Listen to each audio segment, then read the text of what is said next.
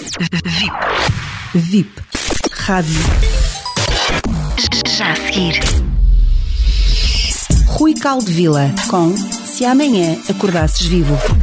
E se amanhã acordasses vivo? Eu hoje, na verdade, resolvi. Eh, já tinhas contado uma história de uma paciente. É óbvio que essa paciente deu uma autorização para que eu o fizesse. Eticamente não seria correto que eu estivesse a falar de alguém se ela não me tivesse permitido. Eu apenas tentei dar um exemplo do que é ser um paciente especial. Quando eu digo que trabalho na consciência, que trabalho nas emoções, nos sentimentos, etc., na verdade eu não estou a dizer como é que eu o faço. Eu vou tentar hoje descrever como é que se faz uma consulta, ou como é que eu faço uma consulta daquilo que pratico de bioenergética. Ora bem, nada disto não deixa de ser complementar com tudo o que existe de oferta para tratamentos. Portanto, eu o que faço é uh, algo complementar. Eu não gosto do termo que muita gente usa de medicina holística ou qualquer outros nomes assim desse género. Não, eu faço algo complementar.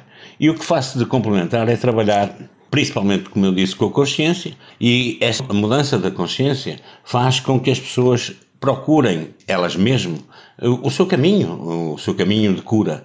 Porque, na verdade, a cura não é nada que é, vem de forma exterior, mas do interior da própria pessoa. Ou seja, alguma coisa que deixou-a, sei lá, um, pode ter sido um trauma, uma coisa qualquer, eh, que a deixou menos bem para poder lutar contra as adversidades que a vida tem. Os budistas dizem que um dos princípios budistas é a vida difícil.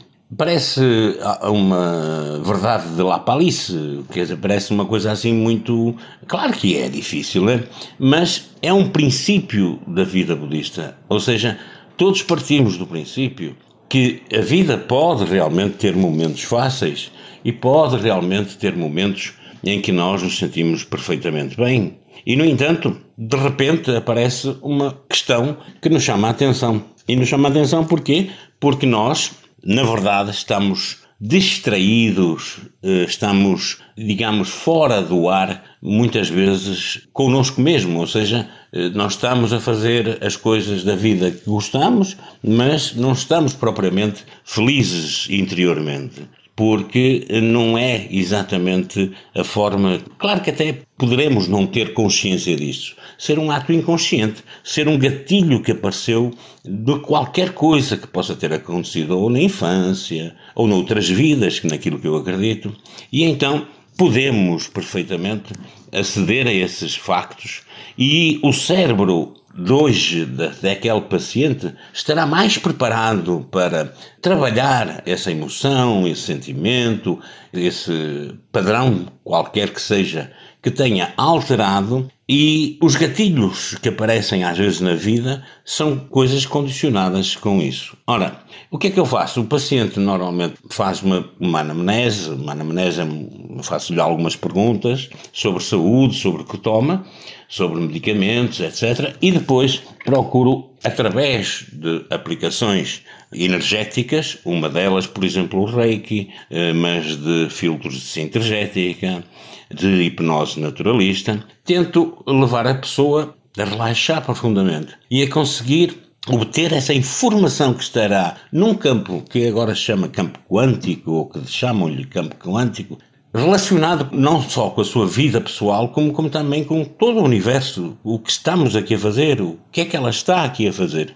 E a pessoa deitada uh, na marquesa, com uma música calma e uma música preparada, porque os chakras reagem às músicas, ao cheiro, ao som, com uma música preparada e com apenas as mãos e os filtros, eu vou fazendo algumas posições para trabalhar esses chakras. Por incrível que pareça, isso causa grandes mudanças às pessoas.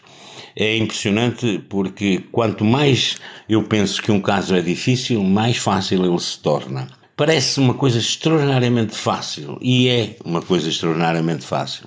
Agora, acontece que nestes momentos de vida em que as pessoas, enfim, não se sentem com forças sozinhas, precisam de ajuda. Eu sou um ajudante para essas pessoas, sou um ajudante para um caminho para a essência, para a conexão, para a reconexão com essa essência, para que as pessoas se sintam felizes com o que estão a fazer e se sintam realizadas no seu processo de vida.